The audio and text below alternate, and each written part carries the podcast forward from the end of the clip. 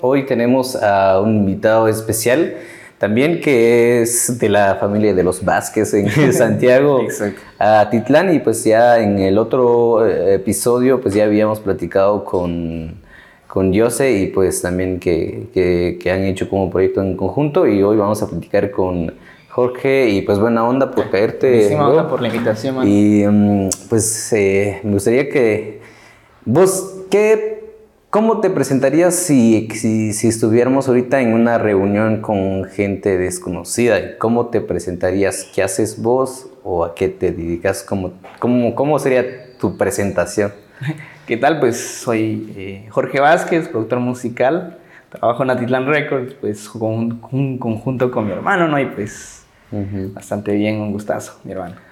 Eh, un gusto eh, de poder platicar contigo y también eh, de empezar como a dialogar como temas de, de, música y también de proyectos audiovisuales, que es lo que, que, están haciendo ustedes. Pero en este caso, pues me gustaría más enfocar en cuestión, en tu, en tu proyecto como Jorge Vázquez, como como cantante. Creo que mi acercamiento fue más cuando te empecé a escuchar, es, creo que sacaste como una canción como tipo electrónica. Creo, oh, que, creo que hop, algo así. Sí, sí, sí. Pero igual vi que también ya no estaba, ¿no? pero, eh, de, hecho sí tiene una gran historia, ¿no? Eh, en ese sentido de, de, la música electrónica, digamos. yo te, te, pongo un poquito en contexto, ¿no? Produzco música desde muy niño. Eh, desde muy, muy, muy chiquillo, desde que tengo memoria. Me acuerdo que mi hermano eh, traía una computadora prestada. Recuerdo, traía una memoria que creo que tenía solo 2 GB de RAM, fíjate. Y tenía un programita ahí, creo que era Cool Edits Pro, ¿no? Eh, ah, Simón, ¿es un azulito, no? Sí, un azulito, ah, ahí, como que calidad, eh, se grababa, teníamos un microfonito de esos de, como que parecían de solapa y todo, ¿no? Eh, grabábamos, y de hecho grabábamos con teléfono de esos, ¿qué? Frijolitos también en ese entonces. Grabábamos y y así nomás, ¿no? Eh, que sí, un día, ¿no? Que tenían siete años o seis años que me, que me introduje a la producción musical. Mi hermano traía una computadora, de, creo que era de su amigo, no recuerdo. Ajá. Y tenía ese programa, ¿no? Y me lo dejaba, yo a escondidas a veces, a escondidas a veces, me metía a la computadora a, como que indagar, ¿no? A investigar un poquito acerca de producción, producción musical, de cómo producir, de cómo grabar y todo, ¿no? En ese entonces YouTube era como que eh, eh, no era tan, tan, tan... Ah, no había como contenido informativo tal vez. No tenía tanto contenido en ese entonces, fíjate. Algunas, como que, algunas que programitas como unos videos también que, que tenía, eh, unos tutoriales nada más, pero muy sencillos, ¿no? En ese entonces, ¿no? yo miraba cómo se grababa y todo, pero en ese entonces era como que, wow, qué, gloria, ¿no? Saber algo de grabación y todo, de ecualización y no. Eh, y normal. Resulta que en eso que, que en el 2009 creo, se lanzó un artista que a mí me encantó, me encantó, eh, me encantó bastante, hacía música electrónica. Eh, en ese entonces estaba sonando DJ Tiesto, David Guetta y, y, y que en ese entonces se lanzó un género musical dubstep. Ajá. Dubstep, me encantaba el dubstep, me encantaba el dubstep. Estaba, creo, Skrillex creo que también más o menos iba a su rollo de... Iba a su rollo en ese entonces, ¿no? Eh, me encantó, el artista se llamaba Sonboy. Me recuerdo específicamente que un tema que, que lanzó Sonboy eh, se llamaba uh, Open Door, creo que no se llama, o Doors o algo así. Eh, me encantó, me, literalmente me, me, quedé impactado por ese tema porque... Y me enamoré de ese género musical, como que era muy muy agresivo a la vez, muy agresivo, como que tenía sonidos muy electrónicos, muy, muy como que monstruosos, podría decirse, ¿no? Y como que empecé a indagar un poquito más en eso de, de, cómo producir, cómo generar esos sonidos, cómo sintetizarlos también, ¿verdad? Y me enamoré de la electrónica en sí, me enamoré de la música electrónica. Eh, empecé, recuerdo que empecé con la música electrónica, eso de los 2009 creo. En 2009 empecé con la música electrónica 9, 10, 11, en 2011 produje mi primera canción eh, en música electrónica. Eh, me acuerdo también que cuando empecé, eh, en la música electrónica, mi hermano ya con un, ¿qué? Con una computadora un poquito mejor que en, ese entonces, creo que él había sacado eh, de, de, una, ¿qué? De una de un grupo que, que teníamos, que donde yo también pertenecí, ¿no? Un grupo de danza maya, ¿no? Eh, había como que le habían donado o le habían dejado ese, esa computadora, ¿no? Y esa computadora como que fue, ah, literalmente la explotamos, la explotamos, porque sí, hicimos muchísimas canciones que, que, en esa computadora, ¿no? me acuerdo que, que empezamos con esa computadora, ¿no? Como que indagar un poquito, investigaba yo cómo eh, producía música. En 2011, eh, creo que hicimos nuestro primer tema con mi hermano, si no estoy mal, era un en Sutujil. Creamos algo como que necesito, ¿no? Con guitarra, algo con, eh, eh, con flautita, si no estoy mal, no recuerdo bien, pero era un tema que sí pegó bastante en, en, ese entonces. allá en Atitlán, ¿no? lo ponían en la radio y todo. Y calidad va hasta que me fui indagando un poquito más en eso de la música electrónica. Eso de, de Hop creo que la lancé por el 2017 o 18, si no estoy mal, o no, no, no recuerdo tanto. Pero fue. Eh, pero la había producido desde antes, fíjate. La había producido desde muy antes, creo que por el 2014 o 15. Solo que no tenía eh, las posibilidades de, de poder eh, hacerle un video, de poder hacerle un, un. como que lanzarle en plataformas, ¿no? en ese entonces y pues oh, tiene una gran historia también porque como te decía como me encantaba la música electrónica eh, de niño como que quería hacer mucho de eso no y se me dio la oportunidad de aprender música también aprender eh, sobre producción musical eh, algo sobre ingeniería en sonido que en ese entonces también estaba como que inconsciente de lo que quería en mi vida también como que no no estaba definido si llevar música si en, el sentido de música, si hacer música eh, secular, si hacer música cristiana, si hacer música eh, electrónica, ¿no? que en ese entonces estaba pegando bastante, como te estaba contando, esos artistas que pegaron en ese entonces, como Skrillex, ¿no? Y pues, total, en fin, eh, de, desde el 2009 hasta el 2017 o 18 fue que literalmente produje música electrónica. Creo que tengo una página donde podrán escuchar desde el 2013, que empecé a producir música electrónica, la subía desde el 2013, fíjate. Hay una página que, que, tengo, creo que se llama SoundCloud, si no estoy mal. En SoundCloud están todas mis canciones. Que... Un, un amarito tiene. Sí, desde que era bien, bien pequeño, pues, bien, bien patojo. ¿ah? Ajá. Sí, un amarillo, sí, creo como que una nubecita. Una nubecita eh, naranja, creo que no sé. Ah, sí, es naranja. Sí. Eh, ahí están todas mis canciones que produje desde que era muy niño, desde el 2009, pero las empecé a lanzar desde el 2013, no, 2013 o 11, no estoy Desde entonces, como que sí, eh, tengo algunas canciones ahí como que lanzadas y todo, y pues algún, si algunas personas también que quieran escucharlo, como fue mi evolución de calidad hasta, el, que, hasta que tengo ahorita, pues también podrían ir a checarlo. Como Jorge Vázquez, creo que aparezco ahí, pues están todas mis canciones. En, después de ahí, creo que también escuché una canción que igual me parece, me pareció bastante interesante. No, bueno, ahí sí, no sé, no recuerdo bien si sea, es un cover o es, eh, fue escrita por vos que se llama Café. No sé si todavía está. Oh, sí, de hecho, sí, todavía está en, las plataformas digitales. Es una de las canciones que mm, como que me gusta mucho, es como de una manera poética decirle, invitar a alguien a salir. Sí. Pero contame un poco de, al respecto de esa, de esa rola. ¿Cuál es la historia de No, de verdad sí tiene una historia muy, eh, muy bonita, podría decirse. Aunque no fue correspondido, pero muy bonita. ya, hemos pasado. Sí, todos pasamos por lo Todos hemos sido soldados caídos. Sí, fui soldado caído. Va, te cuento eh, cómo fue eh, que escribí Café. Fue la primera canción que escribí en mi vida, de hecho. La primera, la primera canción que fue inspirada eh, para dedicar, para dedicar. Recuerdo que yo había conocido a una chica que me gustaba mucho en el colegio, ¿no? calidad, me, me, parecía muy, muy linda y todo. Eh, muchos cuates como que le tiraban la onda, ¿no? Pero yo decía hacer, hacer algo diferente, algo que nunca alguien hubiera hecho, ¿no? Alguien, Nunca alguien hubiera hecho. Decidí escribir una canción.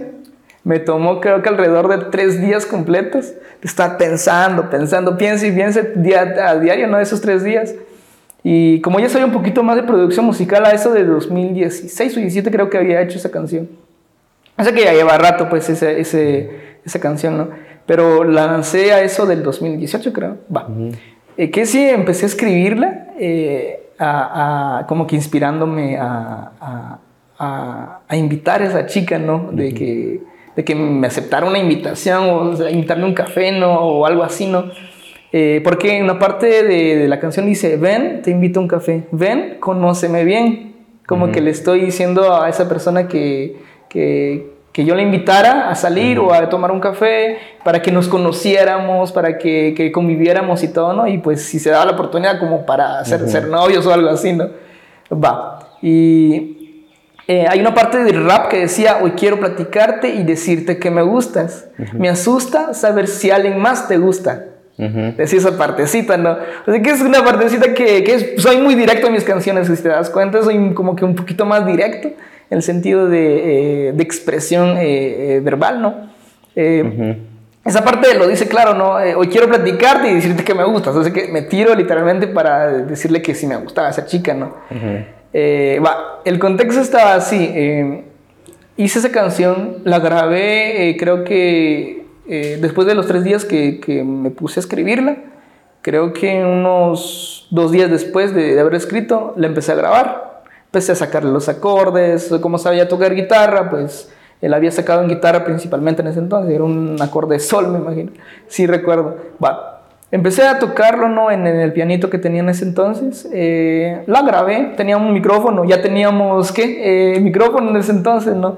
Eh, como no teníamos nada, literalmente nada para grabar en ese entonces, pero ya había conseguido un micrófono bien, bien dinámico, si no estoy mal. Grabé, eh, monté la pista, monté eh, eh, las voces, monté las voces. Llega que cuando ya tenía el material, en un concurso, recuerdo, en un concurso, recuerdo, canté esa canción mencionando el nombre de la chica, ¿no? Y todos ahí, ¡ah! que, que, que, como que qué rollo, ¿no? Alguien va a dedicarle, el Jorge va a dedicarle algo a una chica, ¿no? No, me, no, no, me recuerdo que, que cuando empecé a cantar, empecé a cantar, todos como que aplaudiendo y todo, a todos les gustó. Eh, pues, eso me, me, alegró bastante, a todos, a todos les gustó. Como era mi primera canción, eh, así cantado, ¿no? Yo no cantaba para nada, yo no cantaba. Sé que cantaba desde muy niño, pero no me dedicaba a eso de cantar eh, canciones mías, pues, o no, no producía música, música para mí mismo, sino que solo para mi hermano. Siempre me dediqué a hacer música para mi hermano. Va, canté esa canción y ya después de escenario, ¿no? Después de, de, de, ¿qué? de, participar, eh, fui con la chica, fui con la chica. Eh, le pregunté si le gustaba y todo. Y me dijo que, que me esperara después del, del, ¿qué? del evento y todo eso. Mm. Y total, me dijo que, que, le había gustado tanto, que toda esa onda, que, que, que bien, que se le haya dedicado a ella, que la, mm. la, inspiración haya sido a base de, de, como que de ella, ¿no? Y todo. Y dijo que eh, eh, le gustaría eh, ser amigos y toda esa onda, pero hasta ahí nomás murió la cosa, como que decepcionado, pero, pero feliz. ¿Por qué? Pues, Porque a la gente, la, la, gente o las personas que me vieron en ese entonces cantar, les gustó la canción. Y desde entonces, fíjate, desde, desde esa canción, fíjate que, que como yo producía solo música, solo música electrónica, no cantaba literalmente la música electrónica, no aparecen ni voces, ¿no? Va. Desde entonces, fíjate que que me enamoré de eso del canto, de eso del mm. canto. Me enamoré del canto y, y wow, para mí fue algo como decirle, le doy gracias a esa persona también que no me aceptó porque mm. vi que, que hay gente que después de haber lanzado esa canción, hay gente que sí me apoyaba en eso de, ah, qué, qué chila la canción, ¿no? Qué chila la música, qué, qué bien cantas, o cosas así, ¿no? Y me siguió apoyando. Me decía, ¿para cuándo otra rola? ¿Para cuándo otra rola? Como que seguía insistiendo, querer algo de, de, mí que, que solo era por, por, por, ¿qué? Por dedicarle a una, una persona, ¿no? Yo, yo, creo que es lo que, lo que decía en el episodio con, con, tu hermano, con Jorge, que con yo sé que era la cuestión del de que siento que si haces algo que es del corazón o algo, o como que contás o escribes un, un, un algo, un, algo que te pasó, siento que se conecta al final con, con la gente. Entonces yo creo que también existe esa parte, el de cuando escribir. Yo creo que igual me he topado y he platicado con gente que hace música, de que muchas veces dicen que, eh, que normalmente cuando empiezan a trabajar con productoras, pues hacen contratos en el de por al mes tenés que sacar dos canciones ¿va? a puro tubo y de repente no tenés inspiración, entonces algunas canciones las escribes que sí las puedes hacer, pero no hay como algo detrás como no tiene alma, no tiene motivación, sino que solo haces porque las tenés que hacer. En cambio, como que cuando escribes ya a través de que te haya pasado algo, Exacto. o como que tienes más motivos. Ajá, como que tiene más alma, digamos, la canción y creo que son las canciones que conectan con, la gente. Pero luego, posterior a eso, vi que también empezaste a sacar otras canciones, igual covers creo que empezaste a sacar. Sí. y ya en en tu casa, ¿cómo es la relación entre ustedes como familia? Pues en el álbum de, de, Yo sé que también creo que creo que salen los tres al final, creo que en una canción. ¿Cuál ha sido la relación entre ustedes como hermanos en apoyarse y entenderse y también con, tu papá, que también justamente es músico? Sí, eh, pues en el sentido de relación como hermanos, ¿no? Eh, la verdad nos llevamos bastante bien eh, musicalmente profesionalmente y pues obviamente familiarmente, ¿no? Como eh, yo me considero, eh, eh, yo considero mi familia, podría decirse, una familia perfecta. Podría decirse que aunque muchas veces no todas las familias son, son como que tienen días felices, no todas las familias tienen lo mejor, ¿no? O recursos o cosas así, pero yo me considero tener la familia perfecta, ¿no? en el sentido de que tengo el apoyo de mis hermanos, tengo el apoyo eh, de, mis padres también, aunque al principio también es una pequeña historita también que, que debería resaltar un poquito, ¿no?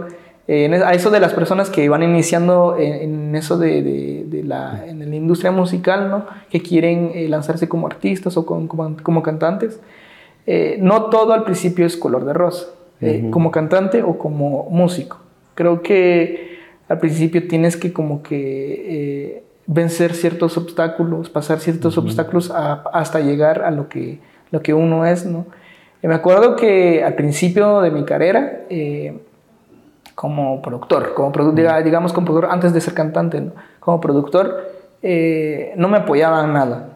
Así que, como te contaba, en la música dubstep, así que es una música eh, que es agresiva. Incluso no comercial. Sí, no es nada comercial. Así que es cuestión de gustos, podría decirse, porque no toda la gente escuchaba dubstep. No, toda la gente escuchaba dubstep. Va, yo me había enamorado mucho del dubstep porque era un género musical que me llamaba la atención. Era, eh, era como que una parte rebelde de, de, de, la música, ¿no? Una parte rebelde de la música, una parte eh, metálica en el sentido eh, de, antes, ¿no? Era una parte metálica moderna, pero en música electrónica, ¿no? Va. Recuerdo que no me apoyaban en eso antes, obviamente, no me apoyaban en la producción musical. Me decía mi papá, ah, que no vas a llegar nada con eso, que, que, que mi mamá me decía, ah, esa es música del diablo, ¿no? esa es música del diablo, ¿dónde decía? Porque sonaban como que, ¿qué?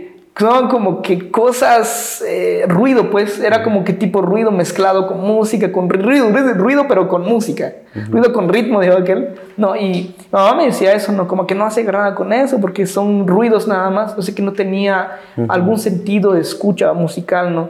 Eh, me decía eso mi papá también, como que no vas a llegar nada con eso, la producción, producción musical o la música no te va a llegar, no te va a dejar nada, ¿no? Solo estás perdiendo el tiempo, ¿no? O sea que muchas veces eso también eh, podría hacer que eh, las, las, personas que, que, van iniciando, que no les desanimara porque uno, eh, si quiere algo, si ama algo, si ama hacer algo, que lo haga, ¿no? Porque obviamente es algo que podría hacerlo sentir bien, podría, artísticamente podría hacerlo explotar las emociones que, que, uno siente por dentro, ¿no? Porque es muy esencial como músico también, o como productor, o como, como cantante, sentir o expresar lo que siente. Expresar lo que siente porque si no lo haces como que si... Eh, no se expresa básicamente un artista eh, sin, sin, sin, expresión, ¿no? Como que no, no da a entender lo que, lo, lo que siente o, cómo está, ¿no? Va. Eso en el, al principio pues no tuve nada de apoyo, fíjate, eh, de mis padres, ¿no? Hasta que empecé a producir música así cantada, pero con mi hermano. Con mi hermano, eso del 2015, no, 2014 creo que ah, empezamos a grabar eh, música eh, para mi hermano, ¿no? De mi hermano José Vázquez. Habíamos grabado, eh, creo que habíamos grabado antes unas dos canciones, pero en Tutujil, que habían pegado también. Pero a eso de 2014 empezamos a grabar ya como que un poquito formalmente. Eh, me acuerdo que cuando empezamos con la producción musical no teníamos ni computadora, no teníamos micrófonos, no teníamos interfase, no teníamos literalmente nada, nada para empezar. Pero más sin embargo teníamos las ganas de, querer resaltar, de querer eh, dar un poquito de nosotros, de querer hacer lo que queremos, de lo que amamos, ¿no? Y empezamos eh, sin nada. Eh, mi hermano, no sé dónde conseguía ese micrófono que tanto, que tanto yo usé tanto, usé tanto. No sé dónde conseguí ese micrófono. Eh, tenía una computadora. tenía, teníamos una computadora de, de qué? De 2 GB de RAM. Que prácticamente en ese entonces era casi inservible actualmente, ¿no? Casi inservible. Se quema con Photoshop. Se quemaba, ni, ni, con el Photoshop arrancaba. Eh, está, empecé a grabar con eso, de, con, con él, ¿no? empecé a grabar con eso, eh, hacíamos nuestras pequeñas pistas, hacía acústicos con, con, la guitarra, ¿no? Va, empezando eso, grabamos un par de canciones que sí se hicieron eh, muy populares allá en Santiago, ¿no? La ponían en las radios, normal. Hasta que eh, decidimos hacer algo diferente, algo como que estilo pop, pero sin perder nuestra cultura. Creo que hay una canción, creo que nunca la lanzamos en, en las plataformas digitales, se llamaba Bantrat Kolba, eh, de, es de mi hermano. Eh, le, hicimos, le hicimos como que una combinación de pop, pop, eh, electropop, pero con algo, eh, un pop, algo como que en Tutujil, aparte era Tutujil, y era como que sonaba muy moderno fue muy moderno, ¿no? Le planteé la idea a mi hermano, él había, tenía la canción, la quería hacer en acústico, pero le dije, vos, mano, fíjate que si podemos hacerle esto, podemos meterle piano, podemos meterle ciertos sonidos un poquito más eh, electrónicos y como que suenen un poquito más actuales, ¿no? de ahí nació una idea también, creo que desde el 2014 o 15, podría decirse que nació Titlan Records. Podría decirse que nació Titan Records porque era algo que, que, queríamos, principalmente yo lo había creado, pero como mentalmente, ¿no? Ah, yo quiero tener esto en un futuro, quiero llamarlo Atitlán Records. Atitlán Records, Atitlán Records. Le había nacido en mi mente, ¿no? Hasta que creé una página también en eso, pero es, eh, ahorita voy a ponerlo en contexto también en eso de Atitlán Records, ¿no? Va, en ese entonces como que habíamos empezado con la música, ¿no? Hasta que eh, recuerdo que un par de años después de, tener unas tres canciones, creo que no éramos tan constantes en la música. Un par de años después, en el 2016 o 17, si no estoy mal, eh, mi hermano me comentó, eh, fíjate que tengo un amigo que, que, que quien, que, que, produce videos, pero eh, quiero hacer una canción específica, ¿cuál me recomiendas? Yo le dije, habíamos grabado Tu ausencia, una primera versión en ese entonces, que honestamente no me gustaba tanto. No me gustaba tanto. Una versión de Tu ausencia. Creo que por el 2016, no estoy mal, habíamos grabado, pero no la habíamos lanzado ni nada, ¿no? Eh, teníamos, teníamos tres canciones. Una se llamaba Tu ausencia, la otra se llamaba Solo mírame si no estoy mal. Y la otra era Lejano ser, pero esa canción como que nunca se terminó, ¿no? Va. Al final, eh, él optó por la de tu ausencia. Se grabó el video y esa canción se hizo muy, muy, muy viral aquí en Guate. Sí, fíjate. Y pues desde entonces como que nunca nos hemos separado familiarmente. Y eh, como hermanos nunca nos hemos como que eh, peleado en el sentido musicalmente porque siempre nos apoyamos en esa vida. Pues fíjate que también existe como esta parte, como, como que existe una línea delgada entre, va, digamos que ya tienen, ya tienen a Titlán Records, pero ya como productora, pero también que está conformado por hermanos. Pero también existe esta línea delgada, ah, es mi hermano, yo no lo tomo en serio y puede llegar de repente tarde, va, porque yo sé que no me va a regañar. ¿Cómo también separan esta parte como ya más comercial como romper el vínculo familiar y como verlo ya más, sí. tomarlo en serio. Sí, de hecho eh, creo que es algo muy normal, muy normal podría decirse, entre hermanos. Creo que por la confianza, por la convivencia que tienen desde niños, me imagino, eh, eh, por, no hablo de mí, sino que hablo pues, en general ¿no? de los ah, artistas que comienzan en esta industria musical o que comienzan empresas o que comienzan eh, sellos discográficos o productoras, ¿no? Entre familia o puede, podría ser en diferentes ámbitos, ¿no? Artísticos y comerciales, eh, en nuestro caso, pues sí sucedió, ¿no? En nuestro caso sí sucedió, creo que es muy normal en eso de... Eres mi hermano, y como que a mí me va a valer, me va a valer si llego tarde, si llego impuntual, si llego como que a hacer lo que yo quiera, ¿no? En el estudio, ¿no? Yo principalmente era un niño muy hiperactivo, era un niño muy, muy hiperactivo. Eh, tenía muchas ideas locas, ¿no? Y, muchas ideas locas, como que estaba todo el tiempo haciendo cosas que, que nadie se atrevería a hacer, literalmente hablaba en público ah, y todo, ¿no? Va. Llegaba a la casa y me decía mi hermano, vos hagamos esto. Y siempre hubo esa pequeña, eh, pues pequeño problemilla, ¿no? De decir, ah, va, ahorita vengo, y nunca regresaba. Y nunca regresaba, ¿no? También mi hermano como que era el más tranquilo. Yo soy mi hermano, yo era uno de los más tranquilos en la familia. Pero y era como que el más hiperactivo, ¿no? Como el que, el que se andaba trasladando a, cada rato, hablaba cada rato y como normal, ¿no? Va. Llegó al, llegaba eh, el punto donde empezábamos a grabar y como que a veces como que esa irresponsabilidad de, de, hermanos también va como que no le daba atención o no le daba seguimiento a algo que, pues, que empiezan, ¿no? Hasta que vimos que, que, hacíamos un buen equipo. Fíjate que hacíamos un buen equipo como hermanos, eh, produciendo música y haciendo canciones, fíjate. Creo que eso pasó también por el 2016, fíjate. O sea que antes no nos llevábamos tan tan, tan bien como hermanos eh, al, principio, ¿no? Podría decirse que la música nos unió. La música nos unió como hermanos. Porque habían, eh, o sea que como hermanos pues no le vas a, me imagino yo que no sé cómo son los demás hermanos, ¿no? No le vas a contar como que de tu vida personal o de tu vida amorosa a tu hermano. Simplemente por miedo de que, eh, de que, ¿qué? Le, va, le, va, a decir a, le va a, decir a mi mamá esa onda que le vaya chido porque son hermanos, son hermanos. Va. Desde entonces como que nos unió como familia, eh, nos unió como, como hermanos también, ¿verdad? Como, como, como padre e hijo, eh, ¿no? Nos unió bastante en eso de la música también. La música nos hizo como que un poquito más, eh, más unidos, ¿no? Empezamos a grabar, ya teníamos como que, me decía mi hermano, vos fíjate que tengo tal idea, ah, sentémonos a, hacerlo. Venía mi hermano, se sentaba conmigo a producir música y en la computadora, él escribiendo, en la computadora grabando algo, se me ocurrió tal cosa, ah, grabemos de una vez, como que empezamos a formalizar sin querer algo que, que, que, que, actualmente está funcionando muy bien, fíjate. Eso fue algo muy lindo de, de, parte de Atitlán Records también, de parte de mis hermanos, eh, el apoyo también, el apoyo también y, y siempre la paciencia, la paciencia como hermanos, y de, estar como que insistiendo, insistiendo, insistiendo, hasta llegar también al sentido, ah, vamos a hacer algo, lo hacemos bien. Y como que la verdad sí, estuvo muy, muy lindo eso de la trayectoria como, como, como hermanos y productores a la vez, ¿no? Ajá.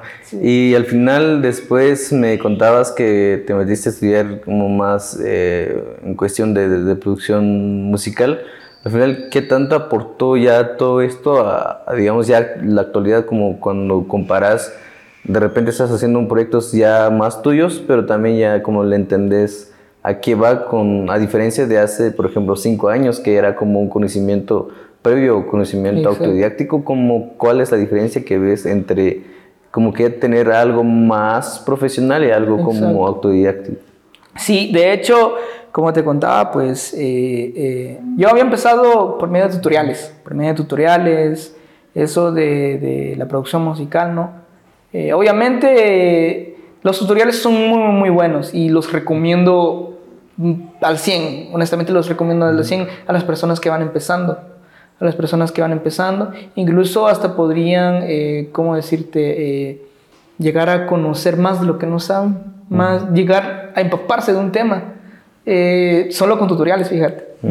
En eso de los tutoriales también, honestamente, como, desde que empecé mi carrera, solo con tutoriales, ¿no? Empecé mi carrera como producción, como productor musical, ¿no? La verdad sí me empapé de mucho de eso, de cómo grabar, de cómo eh, ecualizar, de cómo hacer, eh, eh, cómo tocar instrumentos, cómo está conformado el, todo básicamente de la música, ¿no? Va. La cosa está en que en eso de estudiar formalmente un, una carrera, sea artística o, en, ese, en, mi, en, mi, en mi caso, pues como, son, como productor musical o como ingeniero de sonido, fíjate que sí aporta bastante. O sea que la calidad que no tenía antes, de, antes de, de hacer, ser autodidacta, eh, la empecé a conocer cuando empecé a estudiar ingeniería de sonido. Como que esa, esa línea delgada de, de, profesionalismo sí dio como que ese, ese, ese, ¿qué? ese hit, ¿no? Eh, la calidad que no tenía antes la empecé a, ¿a, qué? a obtener desde que empecé a, ¿qué? a estudiar ingeniería de sonido. Creo que es muy bueno también estudiar, no es eso de que las personas también que digan ¿no? que, ah, que los estudios solo te van a sacar pisto, que los estudios también solo te van a, eh, ¿qué? Eh, encerrarte, no, o solo te van a hacer hacer algo en específico, no, sino que creo que después de, de, estar estudiando también como que uno también debería estar como que aprendiendo, aparte de, de, de lo que ya aprendió, ¿no? De lo que ya aprendió, como que profundizarse un poquito más de campo, ¿no? En mi caso, en la producción musical, a ingeniero en sonido, como que tuvo... Eh, de productor musical, obviamente soy, va, pero ingeniero en sonido no era, no tenía nada de calidad, fíjate tenía nada de calidad. Si se dan cuenta, las canciones que yo producía antes eh, no tenían la misma calidad que tengo ahora. No tienen nada, no sé qué, es como que si fuera una persona diferente produciendo. Así que cambia drásticamente la calidad de producción musical, sin calidad, sin estudiar, a ser ingeniero de sonido, pues que sí cambia bastante, la verdad sí. Sí, siento, que también ayuda bastante en el sentido de que mm, digamos, en el sentido, bueno, en mi caso como más hago cuestiones de producción audiovisual, antes, digamos que de meterme de, de, rollo, de meterme de lleno, de poder investigar y también estudiar esto, de que sí lo hacías bien, pero que también habían cosas como que no tenían coherencia o no se entendía, que aunque se miraba bonito, pero ahí no era la cosa, creo que también esto algo aporta por tu experiencia, cuando quieres hacer algo, estudiar, por ejemplo, hablemos de música, estudiar o no estudiar. Porque mucha gente dice, yo no me meto a una universidad porque me agarra tiempo. Prefiero más aprender viendo videos en YouTube, lo que vos decías. Ah, de, de, hecho, eso de, de, aprender de YouTube no es nada malo y no, es, no va contra la regla porque no existe ninguna regla de, en esta vida, ¿no? En eso de vivir, de cómo aprender, ¿no? Es muy, bastante, muy, muy, pero recomiendo muy eh, a las personas que van iniciando, recomiendo muy, muy, perfectamente eso de ser autodidacta y de aprender de, de, de YouTube, ¿no? De tutoriales de YouTube.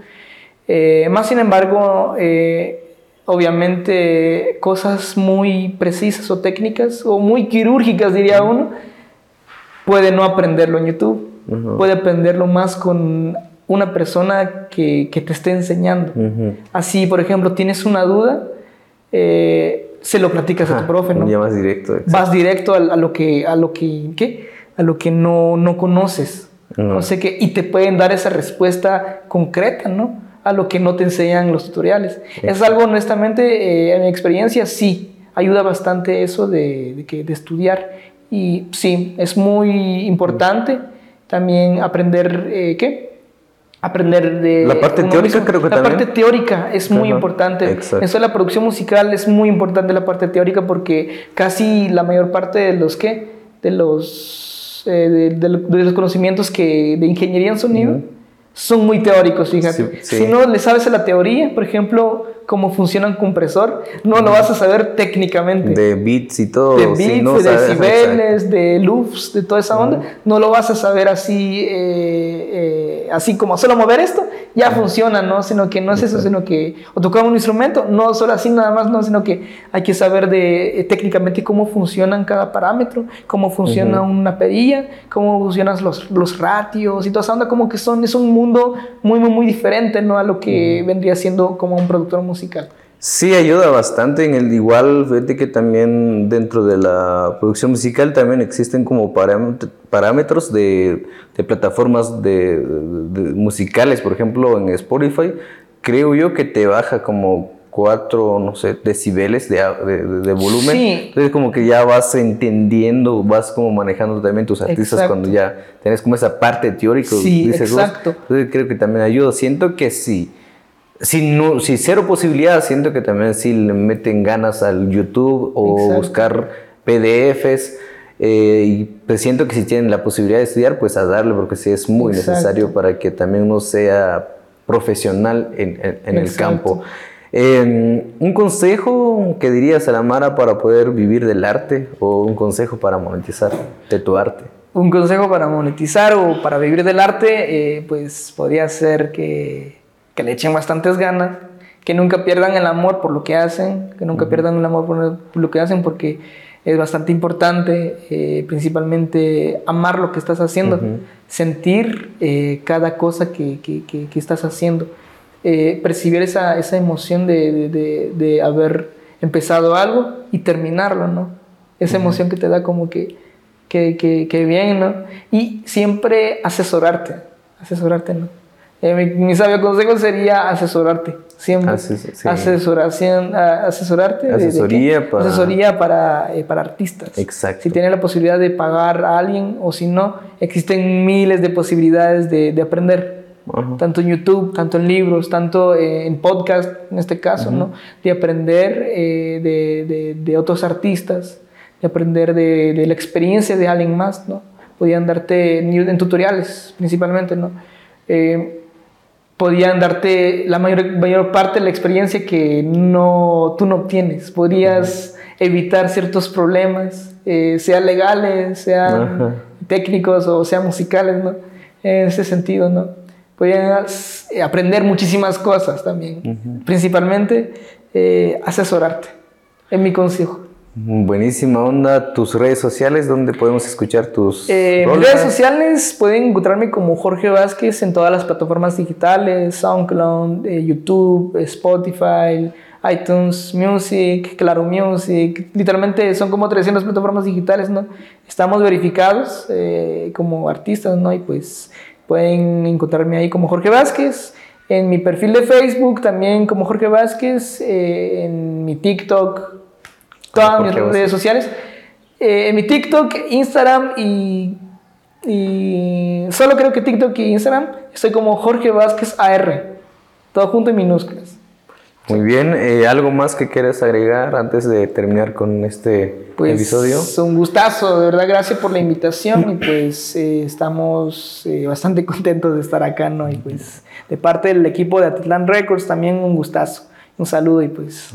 Buenísima onda, igual creo que fue una plática muy, muy amena y espero también poder, pues de repente también pasar en Santiago también como platicar con estos artistas que al menos ustedes tienen contacto con ellos y poder también como platicar de los, de los procesos, procesos creativos.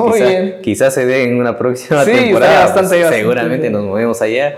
Así que pues desde el lago de Atitlán pues despedimos eh, este episodio y gracias por escucharnos y gracias por vernos.